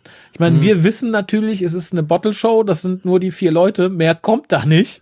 Darum musste es einer von denen sein. Frauenhände sind es nicht. Wer bleibt da noch? Oh, Ian, der auch zufällig äh, dieselben Ärmel an seinem Nachthemd hat, wie der Kerl, der gerade den Doktor wirkt. Vielleicht war es damals ganz überraschend und toll. Hier äh, war es ein bisschen ernüchternd und die Auflösung ist noch viel ernüchternder. Denn ja. der, der Ian wirkt den Doktor quasi, der wehrt sich so halbherzig und äh, also und Ian stürzt in dem vermutlich schlechtesten Filmsturz, äh, zumindest dieser Staffel, äh, dass man, also vielleicht war wenig Zeit, aber dafür hätte William Russell eigentlich Abzug irgendwie seines, seines Wochengehaltes bekommen. Das sah ganz, ganz, ganz furchtbar aus. Ähm, wird dann ein bisschen gerettet, weil plötzlich die Zombie-Susan in der Tür steht, die wieder komplett am Rad dreht und von dem Umschwung der Stimmung in dem Moment weil ne irgendwie das mit ihnen war ja noch so halbherzig lustig irgendwie, wie er fällt. Ich dachte so, hm. Ähm, und ich glaube, er murmelt dann später ja auch so, nee, gehen Sie weg von der Konsole. Da kann man halt schließen, es war nett gemeint. Vielleicht wollte er ihn gar ja. nicht erwürgen, sondern nur wegholen. Mhm. Aber dann dieses Umschwingen der Stimmung zwischen dem Doktor und Susan, als der Doktor sagt, wir müssen sie loswerden. Und es wird dann quasi angedeutet, dass die beiden auch telepathisch kommunizieren können. Und Susan guckt dann so, nein, dein Großvater nicht. Und ja, er sagt halt quasi, so, ich schmeiß euch raus. Das finde ich schon hart. Das ist ein bisschen wie, wie Planke geben bei den Piraten, oder? Ja, also man brauchte irgendeinen Konflikt auf einmal wieder, obwohl man den gerade erst gelöst hatte. Ich finde es auch sehr, sehr unglücklich gelöst, dieses, ja, ja. er wollte ihn gar nicht erwürgen, er wollte ihn nur retten, er soll nicht an die Konsole fassen, weil dann kriegt er einen Schlag. Äh, also das war ja ganz klar anders impliziert, äh, wie es ja. dargestellt wurde. Also wenn ich jemanden vor etwas bewahren will, dann reiß ich ihn weg oder so, mhm. ähm, dass er dann nicht anfasst und komm nicht von hinten und greif ihn um Hals. also ähm, das, das ist dann doch ein anderer Fetisch, der bei mir angesprochen wird. Also Tatsächlich, ja. Erzähl uns, erzähl uns, na, vielleicht lieber nicht mehr davon, aber. Aber sehr schön fand ich trotzdem, als, ähm, als äh, Ian dann am Boden lag mhm. und Barbara sagt, oh Gott, äh, Ian ist bewusstlos, wir müssen ihm helfen. Und der Doktor sagt, ach, der simuliert bloß. Das fand ich sehr schön. Was ich mich tatsächlich frage, weil ihn baut ja danach noch mehr ab. Also der wird ja immer, immer verrückter, immer zahmer, immer, immer bekloppter. Ich frage mich, ob man das gemacht hat, weil er natürlich physisch sehr viel stärker ist als der Rest der Truppe. Wenn er genauso aggressiv wie der Doktor gewesen wäre, dann hätte die Folge daran geendet, dass wir mindestens zwei Leichen in der TARDIS haben. der alle K.O. geschlagen. Ja. Oder zersägt, erwirkt, keine Ahnung. Und es wirkt das halt so ein bisschen, als wollte man sich dieser physischen Kraft dadurch entledigen, dass man ihn halt so ein bisschen verrückt, betäubt, handzahm geschrieben hat. Ich, ich würde jetzt mal sagen, es, es, es würde durchaus Sinn ergeben, kann aber auch einfach nur ein verrückter Zufall sein, wo wir mal wieder zu viel reininterpretieren, weil ich weiß nicht, ob wirklich so viel Gehirnschmalz da noch geflossen ist, äh, dass man über, über sowas, ja, so eine Metadarstellung noch nachgedacht hat. Also, Weiß nicht, aber es, es würde durchaus Sinn ergeben, dass man es deswegen gemacht hat. Ich, ich halte es Ihnen einfach mal zugute. Aber ich habe eine Frage an dich. Äh, 2,40 Meter. ja, bitte? Mir würden so viele Fragen auf diese Antwort einfallen, tatsächlich. Aber ich habe eine andere Frage, nämlich, äh, du sitzt in der TARDIS und plötzlich hörst du etwas, was klingt wie ein Nilpferd, das furzt. Ach, du meinst was die Dinosaurier? Ich, ich meine das, ich, ich meine das, das Danger-Signal. Das, also, was, was dem Radio vorne Workshop da eingefallen ist. Ich, ich hab, weißt du, woran ich gedacht habe? Nee. Äh, an, an das, äh, äh, letzten Sommer, äh, nein, also, ähm, im, im ähm, äh, Staffel 3 Finale, was in, in das, ähm, also von New Who, was in die Titanic-Folge überleitet. Als die Titanic in die TARDIS crasht, dann kommt er erstmal nö und dann crasht sie rein. Und ich, ich, im ersten Moment dachte ich, ah, die Titanic kommt. Ah nee, ist ja Blödsinn. Also ich musste, also das war wirklich meine erste Assoziation damit. Die Gefurzen des Nilpferd finde ich aber auch sehr schön. Also ja, ich, ich war wie gesagt etwas irritiert. Schön fand ich, dass ihn dann, der weiter irgendwie im Halbschlaf da liegt, offensichtlich alles wirkt im Halbschlaf, was er an, an die Finger kriegen kann, weil sich nochmal, ich glaube, an einer der Frauen zu schaffen macht, wo ich dachte, ja, ja an, an, an Barbara geht er von hinten ran. Moment, das klang falsch. äh, womit ihr dann klar wird, ah, er wollte mich nicht würgen, er wollte mich davor bewahren, dann wollte er dich wohl auch bewahren, Doktor, oder irgendwie sowas, mhm. sagt sie denn, ne? Also allein der Gedankensprung, den sie dann hat, den konnte ich auch nicht nachvollziehen an der, ich glaube, er steht auf Hälse. Kann, können wir es darauf runterbrechen, dass er einfach so ein Halsfetischist ist? Ian ist ein Vampir, jetzt haben wir es. Das ist, das ist der Grund tatsächlich. Es ist Lord Ian Chesterton. Äh, Chesterfield. Die, äh, was ich interessant finde, ist, äh, ich, beziehungsweise was ich etwas schade finde, mhm. die haben da diese, diese, ähm, diese Kopfbinde von Hartnell, wo vorher noch erklärt wurde, ja, diese braunen Flecken, das ist die Salbe und wenn die weggeht, dann ist die Wunde verheilt, dass ja. man damit nicht spielt, dass die Wunde weniger wird, also dieser braune Fleck mit der Zeit kleiner wird oder so. Mhm. sondern dass einfach komplett durch beide Folgen die gleiche Binde mit den gleichen Flecken trägt. Das, das wäre noch etwas, das hätte auch keinen großen Aufwand gemacht, wenn sie einfach irgendwie nach einem halben Tag drehen gesagt, so, jetzt kriegst du hier eine andere Binde, da ist ein bisschen weniger braune Farbe drauf. Das, das finde ich schade, dass man erst sowas einführt, das dann auch erklärt und dann das aber optisch nicht umsetzt. Ja, und vor allem hätte das gut dazu gepasst, was jetzt passiert. Denn äh, es wird plötzlich gesagt, das Schiff steht kurz vor der Ver Zerstörung und plötzlich wird der Doktor sehr wach, finde ich. Also der wirkt halt nicht mehr so über die Maßen misstrauisch und böse, sondern er agiert relativ logisch und relativ sich dessen bewusst, was um ihn herum passiert. Und das hätte halt gut dazu gepasst, dass die Wunde weniger geworden ist, ne? dass der vielleicht nicht mehr ganz so behämmert ist. Und dann setzt zum Teil, den ich generell sehr schön finde, nämlich dann wird so ein bisschen ähm, die Konsole thematisiert und dass äh, halt die, die Kraft der Tat ist unter der Konsole Konsole wohnt mhm. und auch den Time Rotor hochdrückt und wenn das Ding ganz oben ist, dann würde die die Kraft da rausfließen, alle umbringen. Doktor sagt glaube ich auch so, na, wenn das draußen wäre, dann würden wir ja nicht drüber reden können, dann wären wir schon weg. Und das finde ich sehr schön, das wurde viele Jahre später aufgegriffen in Parting of the Ways, nämlich im Finale der ersten Staffel. Staffel. Mhm. Denn das ist das Zeug, was Rose zu Bad Wolf macht im Endeffekt und ihr die Fähigkeit verleiht, Tote zum Leben zu erwecken und durch Raum und Zeit zu reisen. Ähm, das heißt, cool. Hartnell hätte, wenn die Energie rausgekommen wäre, mit allen rumknutschen müssen. um Gottes Willen. Ja, Will ich gar nicht drüber nachdenken. Ich, ich finde halt ganz schön, dass das hier irgendwie erwähnt wurde. Ähm, interessant ist, und das hatte ich auch irgendwie in der, in der Doku, glaube ich, dazu gelesen, oder na, zumindest ähm, zum Design des, der, der TARDIS-Mittelkonsole, dass es ursprünglich gar nicht geplant war, dass der Time Rotor sich, wenn das hoch und runter bewegen sollte. Denn das ganze Gedöns da drin, was ja bei Hartnell noch sehr viel mehr Gedöns ist, als wir das in vielen anderen TARDISen später mal sehen, das sollte eigentlich so ein dreidimensionales äh, Steuerding sein. Also sobald die TARDIS im Flug ist, kommt das Ding rausgefahren und da sieht der Doktor dann, wo er dreidimensional im, im Raum gerade ist.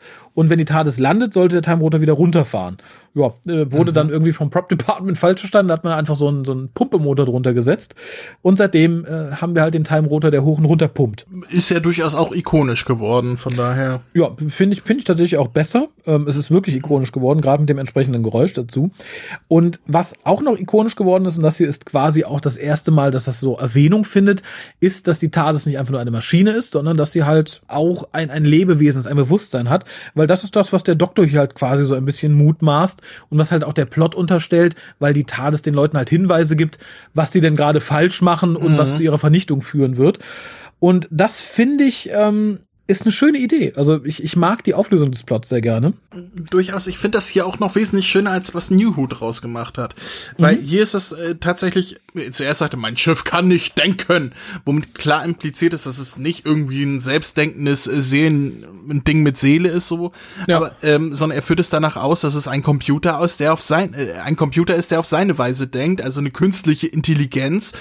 Was ich in Bezug auf die TARDIS eigentlich logischer finde, als der Ansatz von New Who mit, es ist, äh, es hat eine Seele und, und es ist ein eigenständiges. Äh, es ist eine Frau, die Denknis. aussieht wie Helena Bonham Carter. Ja, genau. Also äh, das, was Neil Gaiman uns denn da verbrochen hat, äh, was mhm. seitdem auch fortgeführt wird, äh, das, das finde ich schwierig. Das, das ist mit zu viel Fantasy in Doctor Who. Ich, ich, ich, ich mag zwar die fünfte Staffel Doctor Who, obwohl die sehr, sehr Fantasy ist, aber in, in der Regel ist mit Doctor Who als Sci-Fi lieber als als mhm. Fantasy-Serie.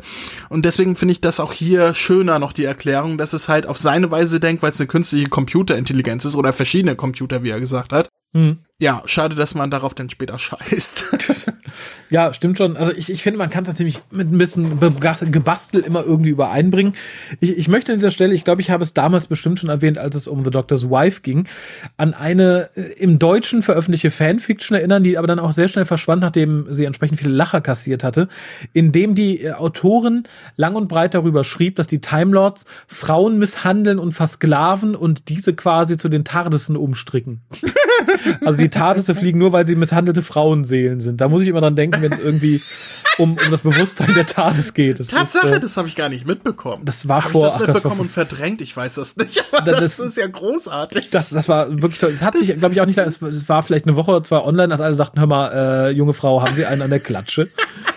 Das erinnert mich an, an äh, das hat meine Freundin mir letztens äh, gezeigt, dass irgendwer in Harry Potter Fandom meinte, dass die, äh, da gibt's doch diesen Hausmeister Fisch, aber der hat ja diese Hauskatze Mrs. Norris ja. und da gibt's eine Fanfiction, die oder, oh oder oh eine oh Fantheorie oh oder irgendetwas oh darüber, äh, wo es heißt, dass das war seine große Liebe und durch einen Fluch oder durch einen verpatzten Zauber, durch einen Animagus-Zauber oder so, ist sie für immer in diesen Katzenkörper gefangen und deswegen ist sie jetzt seine Gefährtin. Und da ich meine Freundin angeguckt habe, gesagt, das heißt, der fickt die Katze? also ja. das, das kommt ja auf selbe irgendwie hinaus. Ja, aber das kann ja dasselbe sein, was irgendwie hier Na Nagini, das war ja auch mal eine Frau. Ja, ja, genau, daher kam das ja. Das mhm. ist auch so, so Tierfluch, Zauber irgendwie ist und Mrs. Norris soll auch so eine sein und es war seine große Liebe. Ja, man muss da nur selber weiterdenken, ne? Ja, wie komme ich jetzt? Schaffe ich den Sprung? Naja, ja, der Doktor liebt seine Frauen auch. Aber darum, äh, Er liebt sich nicht so wie Filch seine Katze, aber er tut etwas, was vermutlich vielen Feministinnen von heute übel aufstoßen würde und wo man sagen würde, ah, Patriarchat, wie furchtbar Mans. Ah, ich weiß, worauf du hinaus willst. Denn er sagt, so, wir haben noch zehn Minuten, dann sterben wir alle. Frauen macht irgendwas anderes und dann geht er zu ihnen und sagt, ich hab gelogen, wir haben nur noch fünf Minuten, aber auf diese Weise merken sie das nicht, wenn wir sterben. da dachte ich auch so, ja, das ist aber... Das ist großzügig, ne? Ich meine, das ist besser gelöst als Otto. Otto, der Katastrophenfilm. Halt, halt, halt! Wir werden nicht alle sterben erst in fünf Minuten. aber da dachte ich auch so, ja, normalerweise sehe ich über sowas ja immer gerne hinweg, aber das fand ich schon hart. Also das erinnert mich so ein ja. bisschen, kennst du die Gruselserie Hörspiele? Äh, nein. Okay, es, es sind so von, von Europa alte Hörspiele, so aus meiner Jugend und davor, so irgendwie Ende der 70er, Anfang der 80er und die jeweils irgendwie so, so ein random Gruselding erzählen. So mal Dracula, mal Frankenstein, mal keine Ahnung. Und da ist irgendwie eins mit einem mit einem Gruselschloss. Ich weiß gar nicht mehr, wer da der Antagonist ist. Zumindest sind da zwei Männer, zwei Frauen und die eine Frau schreit wie am Spieß, weil, keine Ahnung, sie alle sterben werden und schreit und schreit jetzt nur, weil der Mann ihr eine geklatscht hat. Und er sagt dann so, manchmal brauchen Frauen das. Und dann ist die Frau ruhig und ist zufrieden. Das ist dann, dann ist die Hysterie vorbei. Und daran erinnert mich so ein bisschen, wo ich dachte so, ja, genau. Und warum hat der Doktor nicht noch nachgesetzt? Frauen geraten so schnell in Hysterie. Damit die uns hier nicht alles versauen, habe ich sie mal angelogen. Wenn sie doch was merken, schlag sie nieder. Das ist so. ich dachte, ja, das ist sehr schön. Ja, ja gut, ich meine, das waren die 60er. Ich, ich kenne ja auch solche schönen Hörspiele. Hast du es auch manchmal, dass du äh, Sachen von dir aus deiner Kindheit, die dir irgendwie gewahr werden, dass du die dann nochmal anguckst und anhörst und dann merkst so, Oh, ja gut, das war damals so, ne? Ja, äh, ich, ich habe so ein, so ein Hörspiel, was ich als Kind gerne gehört habe, das war Punky aus Pankanien. Kennst du Oh den? ja, den kenne ich. Ja, ja, mit Kastanien, bla bla. Ja, ne? genau, ich bin Punky mhm. aus Pankanien und ich esse gern Kastanien und es gibt eine Folge, da sind die in Kairo bei so einem Wildreservoir, irgendwie Zoo, irgendwas und es geht um weiße Löwenbabys. Mhm. Und das habe ich mir vor Jahren nochmal angehört, weil es so in meiner Erinnerung rumspürte. Und da gibt es die, die, die, die schöne Szene, wie der Erzähler erzählt, ja, und das hier ist Mama Gambo, eine nette Negersfrau. so. Da dachte ich auch, okay, das würde heute so nicht mehr möglich sein. Ich glaube auch nicht, aber trotzdem finde ich, man sollte es bestehen lassen, wie es ist. Dafür mhm. sind wir, glaube ich, dafür sollten wir intelligent genug sein. Aber äh, auch Tja, in dem Punkt wär's. möchte ich mal, in dem Punkt möchte ich mal ganz viele alte TKKG-Folgen erwähnen, die da auch wirklich haarscharf, haarscharf an manchen Sachen vorbei. Er ist ähm, ein Punk, schrammen. ich kann Karate, ich mach ihn nieder, er ist böse. Ja, der Punk ist ja schön, das sind die Penner, die den ganzen Tag nichts tun. Das ist so, naja. Aber tatsächlich gibt die Geschichte dem guten Doktor ein bisschen recht, wie er seine Frauen behandelt. Denn plötzlich äh, sagt er so, wir öffnen jetzt gleich die Türen, dann guckt ihr mal raus. Es öffnen sich die Türen und die gute Susan kriegt einen Nervenzusammenbruch, weil nothing but space. Das ist, das war das fast so schlimm wie die Uhren. Wo ich dachte, ja, das, das, ich hätte auch nicht gesagt, dass wir bald tot sind. Ich habe ja vieles erwartet, aber das nicht.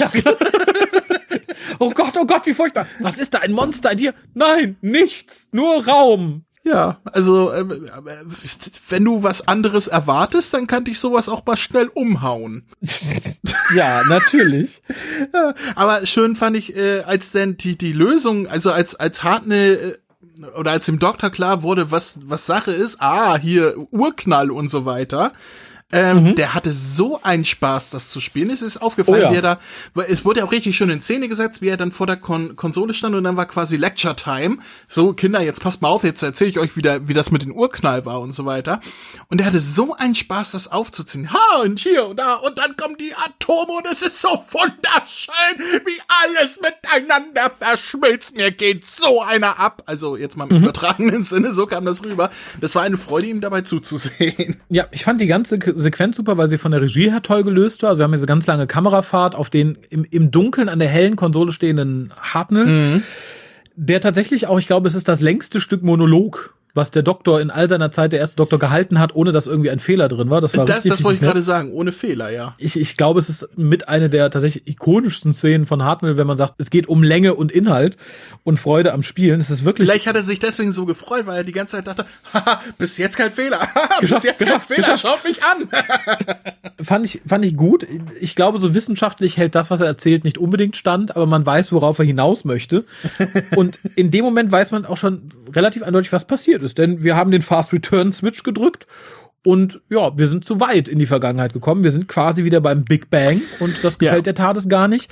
Und da wird es dann noch mal etwas hakeliger, finde ich, weil man uns dann erzählt, ja, die TARDIS hat uns ja Hinweise gegeben, ne? Also die, die hm. Schläge in den Nacken, das mit den Uhren das wirkt ein bisschen gebastelt, finde ich tatsächlich. Das, das lasse ich aber gerne noch gelten. Was ich wirklich schlimm fand, ist, nachdem man wirklich allein durch seine Erklärung und durch den Knopf, den man dann gesehen hat, sich das schon selber denken können, was und ich traue auch Kindern zu, dass sie verstanden haben, was los ist, mhm. dass er alles noch mal haarklein Susan erklären musste oh ja. mit einem Beispiel. Das war der Moment, wo ich gesagt habe, okay, da musste man jetzt irgendwie noch mal drei Minuten Sendezeit voll machen.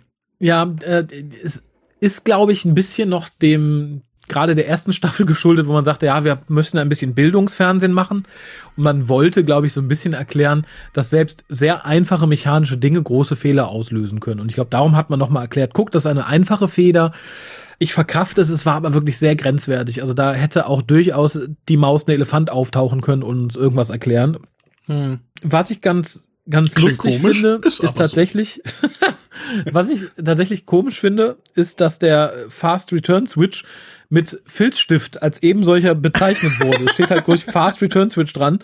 Und ja. ähm, Ray Cusack, also der, der, der die TARDIS designt hat und äh, also die TARDIS-Konsole, hat sehr ausdrücklich gesagt, das ist nicht beabsichtigt. Er hätte auch nicht gewollt, dass da irgendwas mit Filzstift draufsteht. Ähm, es wurde dann immer mal gemutmaßt, dass man das gemacht hat, damit William Hartnell weiß, wo er drücken muss, respektive wie das Ding heißt, weil man natürlich wusste, ne, er ist nicht so textsicher. In der Doku dazu sagt dann Carolyn Ford, und das fand ich ganz, ganz charmant, dass sie und ähm, William Hartnell oft versucht haben, immer dieselben Knöpfe zu drücken, um die TARDIS mhm. realistisch zu gestalten für Kinder.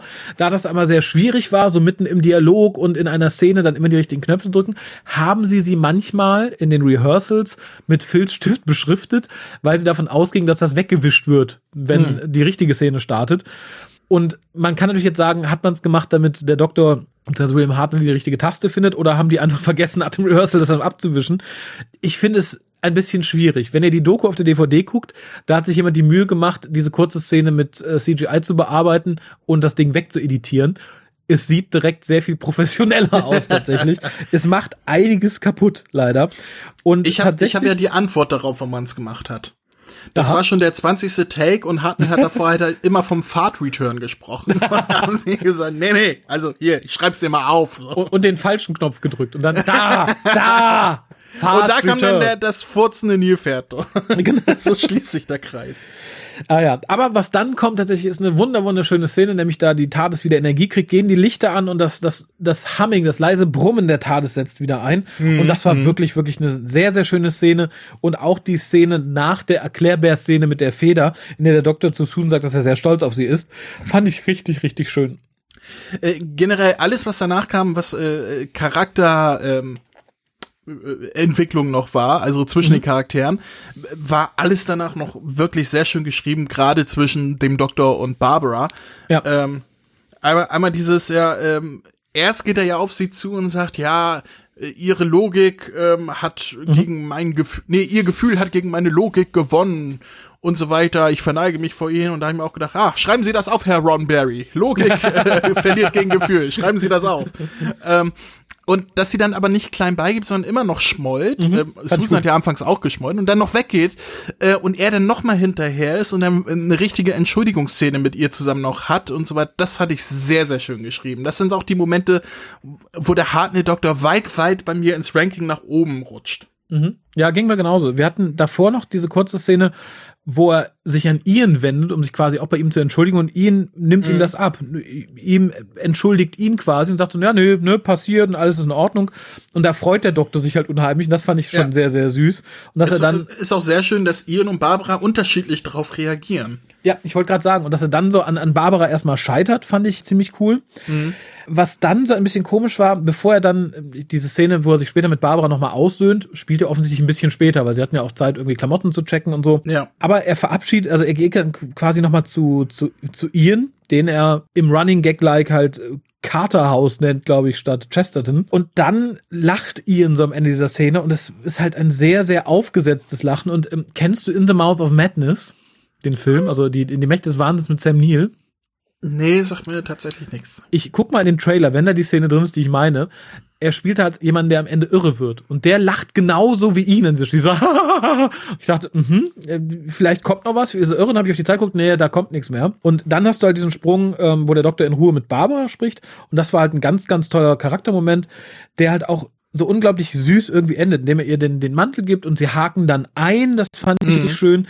Und was sehr gut war, sie sind dann im Konsolenraum reden und bevor die Mädels von draußen rufen, dass sie diese Fußspuren gefunden haben, also als Überleitung zu Marco Polo, siehst du, wie der Doktor den Arm hebt, weil er dann auch mit Ian einhaken möchte. Das ja, fand ja, ich ja, sehr, sehr süß hat ein bisschen was von von äh, zweiter Doktor und und Jamie und Victoria, ne? Genau. Bei, bei Tomb of the Cyberman. Nur dass genau. er hier tatsächlich auch ganz ernsthaft mit ihren einhaken wollte, das fand ich sehr niedlich. Ja, das ich, ist ich, auch dann danach sind die Charaktere ja auch durchaus auch gefestigter miteinander. Ja. Also durch Marco Polo und so weiter zieht sich das nicht mehr dieses Misstrauen, was wir vorher hatten. Also es ist wirklich hier hat das so so einen kleinen Abschluss gefunden. Das ist äh, sehr schön dargestellt gewesen. Genau, und wo du Abschluss sagst, ich wäre durch mit meinen Notizen. Kommen wir zu der Wertung. Möchtest du zuerst oder soll ich zuerst? Ich bin da gerade offen für alles. Oh, fang du ruhig an, dann lehne ich mich kurz zurück. Ah, dann lehne ich zurück, nimm die Hand in die Hose. Ich, ich höre vom Weiten zu. Sehr gut. Also ich glaube nicht, dass es so ausschweifend wird. Ich gebe tatsächlich die sechs von zehn Punkten. Ich habe lang hin und her überlegt, ähm, gerade in Anbetracht der aktuellen Staffeln, die Chipnell verbrochen hat, neigt man dazu, ja alles überzubewerten, weil es halt, das ist halt Doctor Who tatsächlich. Und dafür, dass es in zwei Tagen ohne Budget zusammengeschrieben wurde, ist es beeindruckendes Doctor Who, weil das hier bei weitem Sachen übersteigt, die äh, Chris Chibnall mit viel Geld und viel mehr Zeit in den letzten Jahren zusammengeschrieben hat. Das Ganze ist ein schönes Charakterstück, ähm, was glaube ich auch notwendig war, weil sonst zwischen den Daleks und Marco Polo etwas gefehlt hätte. Man brauchte irgendwie eine sichtbare Entwicklung, halt von diesem Misstrauen hin zu einem funktionierende Team. Und dafür funktioniert das hier ganz gut. Ist meines Erachtens nur so ein bisschen miss, missgewichtet. Also man hätte durchaus mehr Gravitas auf die Charakterentwicklung legen können und so Sachen wie die irre Susan und den irren Ian ein bisschen zügeln können. Das Ganze hätte als etwas ernsteres Stück ohne diesen, dieses Mystery-Ding irgendwie besser funktioniert, indem man halt von vornherein gesagt hat, okay, wir sitzen hier irgendwie fest, wir wissen nicht warum und dann halt so die, die, die ganzen Hinweise abgehamstert wäre und währenddessen halt irgendwie die, die Charaktere entwickelt hätte. So wirkt gerade der erste Teil meines Erachtens ein bisschen verschwendet. Da hätte man irgendwie wirklich schon andere Sachen zeigen und machen können. Das gilt auch für die Regie. Also ich mag, finde die Regie im zweiten Teil wesentlich schöner. Also wir haben äh, bessere Kamerafahrten, wir haben schönere Einstellungen. Mit dem Licht wird anders gespielt. Also da ein ganz, ganz großes Lob an Frank Cox. Wobei er für Dr. Who zu dem Zeitpunkt noch keine Erfahrung hatte, im Gegensatz zu Richard Martin, der schon bei den Daleks was gemacht hatte. Danach kommt er auch, glaube ich, nur noch während zwei Folgen von The Sensorites zum, zum Einsatz. Das, was ich schade finde. Wie gesagt, ich finde seine Arbeit hier sehr, sehr gut. Was mich tatsächlich sehr freut. Und zwar, dass die Auflösung diese Feder ist. Ich finde, es ist denkbar einfach und vor allem, dass es nicht als, als, als Gag benutzt wird. Wenn du heute sowas hättest, wäre das der Renner, ah, oh, es ist nur eine Feder, hihi, haha, hu. Das ist es nicht. Und ich finde das sehr realistisch, dass halt irgendwie so ein kleines Mistding dir ziemlich viel versauen kann. Und das fand ich halt ganz schön. Und dass es so die erste Folge für viele Sachen ist, sowohl innerhalb der Narrative, nämlich, ja, die TARDIS ist ein, ein, ein, ein Lebewesen, in Anführungszeichen, oder hat ein Bewusstsein als auch auf einer Metaebene, nämlich, ja, das ist die erste Folge, wo sich halt mal mächtig beschwert wurde, dass Doctor einfach viel zu brutal ist, dass es einfach irgendwie nicht geht der anderen Seite sind halt viele Minuspunkte so, die, die mich störten. Also, ich, wie gesagt, ich habe hier als Minuspunkt auch dieses, dieses Erklärbär-Ding mit, mit der Taschenlampe, was mir ein bisschen zu viel war. Da hätte Hartnell nur in die Kamera gucken können und sagen, äh, sagen sollen, so liebe Kinder, guckt, das ist eine Feder. Das war halt so kurz davor, das störte mich ein bisschen. Das ganze Over-the-Top-Spielen ist für mich ein großer Minuspunkt, was nicht hätte sein müssen und diese etwas fusselig gebastelte Herleitung, wie man zu den Clues der TARDIS kommt, was sie bedeuten und warum. Zum Teil sicher auch wegen des Geldes geschuldet, weil das mit den Uhren ist schon sehr, sehr grenzwertig dargestellt, weil man, glaube ich, im ersten Moment überhaupt nicht weiß, was das sollte. Aber alles im Allen überdurchschnittlich sechs von zehn Punkten. Okay, dann hau ich mal gleich äh, hinten dran. Ja. Äh, ich, ich mag die Folge tatsächlich, äh, weil sie etwas ruhiger ist, wie du schon sagtest, so zwischen Marco Polo und, und Dalek so ein bisschen äh, ausgenommen. Ich mag auch so so äh, kleine Kammerspiele sehr gerne. Es war ja nichts anderes als so ein kleines Kammerspiel. Ja. Ähm, es vermisst mir nur ein bisschen die Tatsache, dass man ein bisschen den, den Weg von Lost gegangen ist, nämlich viele Mysterien eingebaut und am Ende ist es, mhm. äh, ja, spielt das keine Rolle oder waren Red Herrings. Oder werden halt nicht wirklich äh, sinnvoll erklärt. Ich, ich finde es ein bisschen schade, dass man, dass man wirklich so in alle Richtungen geschlagen hat und dann war das so eine ganz simple Auflösung, die zwar, da stimme ich dir zu, dass das an sich eine schöne Auflösung ist im Sinne von so, so ein kleines Ding macht so große Wellen, mhm. aber das rechtfertigt nicht nicht den Weg, wie die erste Folge äh, gegangen ist. Ich schiebe das aber alles einmal aufs äh, schnelle Schreiben, es musste schnell was her und auch daran, dass es noch eine recht junge Produktion war. Also mhm. gerade auch das Schauspiel zwischen äh, den Charakteren, gerade von Carol Ann Ford, das war hier halt noch wirklich, also das war die unterste ja. Messlatte, die sie da abgeleistet hat, auch auf ja. andere Folgen bezogen. Und ich, ich, ich schreibe es einfach darauf zu, dass das halt so, so ein Sonderding war, relativ weit am Anfang, wo es noch nicht alles gefestigt war und so weiter. Ich sehe da gerne drüber hinweg, aber so, wo du sagtest, das ist Dr. Who für mich, würde ich so jetzt nicht sagen, dass es, also, wenn das für New Who geschrieben wäre, dann wäre das in fünf Minuten Epilog von der Folge gewesen, da wäre ja, alles gut. drin gewesen. Mhm. Und ähm, mehr als zwei Folgen wären ja auch nicht gerechtfertigt gewesen. Also, äh, wenn man mich fragt, hätte man das auch gut auf eine Folge kürzen können. Mhm. Also ohne Susan Bates und so weiter. Das war, da war viel, was rausgeschnitten werden könnte und ähm, zusammengeschnitten zu einer Episode, aber zum Glück war es nur ein Zweiteiler. Es gibt andere Folgen, die haben nur Material für eine Folge und es wurde ein Vierteiler, von daher mhm. gut, dass es nur ein Zweiteiler war. Äh, nichtsdestotrotz ist es durchaus unterhaltsam, auch wegen ähm, Hartnell nicht äh, zu vergessen. Oh ja. Also gerade gegen Ende hin, wenn er, wenn er selber als Doktor auftaut, ist es, ich freue mich immer Hartnell zu sehen, wenn er wirklich, äh, wenn er, wenn man ihn ansieht, dass er Spaß an der Rolle hat. Ähm, sechs Punkte würde ich nicht geben. Ich will aber auch nicht so viel weniger geben. Ich würde mich beim Durchschnitt bei fünf von zehn einfach äh, einpendeln. Im okay. Sinne von, ja, ist eine, ist eine gute Folge, also keine besonders gute Folge, aber ist eine Folge, die kann man mitnehmen. Die tut nicht weh, die ist nicht nach oben hin schlecht, nicht nach unten hin schlecht, oder nicht nach oben hin gut, nicht nach unten hin schlecht. Die ist einfach genau die Mitte mhm. von einer, von einer guten Zwischendurchfolge, die gute Charaktermomente hat. Ähm, gerade in der zweiten Folge oder in der zweiten Episode fünf von zehn meinerseits. Okay. Also kann man mitnehmen, sollte man mitnehmen. Vor allem, hm. weil ja danach nicht mehr, also Marco Polo gibt's ja nicht mehr, deswegen ja, nehmt es mit. Aber äh, tatsächlich, man merkt, du hast die aktuellen Staffeln nicht gesehen, dann würdest du sowas mehr zu schätzen wissen. Das, äh, das hätte den einen Punkt mindestens noch gebracht. Ich habe die eine Folge des, des Special gesehen, was ich für, für dich gesehen habe, die Besprechung mhm. damals. Ach, und das Finale, ne? Von der Staffel Und das 12. Staffel 10 Finale, beide Folgen habe ich gesehen, weil meine äh, ist Staffel 12 ja. und meine Freundin die Staffel gesehen hat und sie zu der Zeit hier war, dann habe ich gesagt, ja gut, gucke ich halt mit, dann sitze ich halt daneben.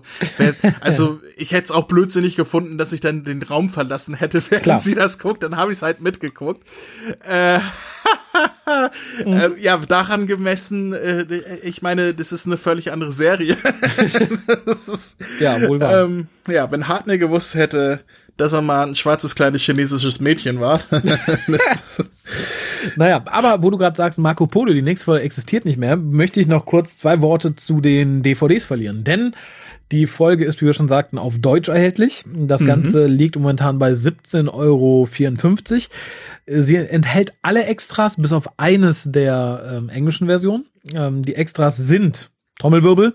Doctor Who Origins, das ist ein Making-of von Doctor Who im Allgemeinen, dauert 53 Minuten, ist super interessant. Over the Edge ist ein Making-of von Edge of Destruction, dauert 30 Minuten, ist ebenfalls sehr interessant. Inside the Spaceship ist so ein bisschen über das Design und die TARDIS an sich.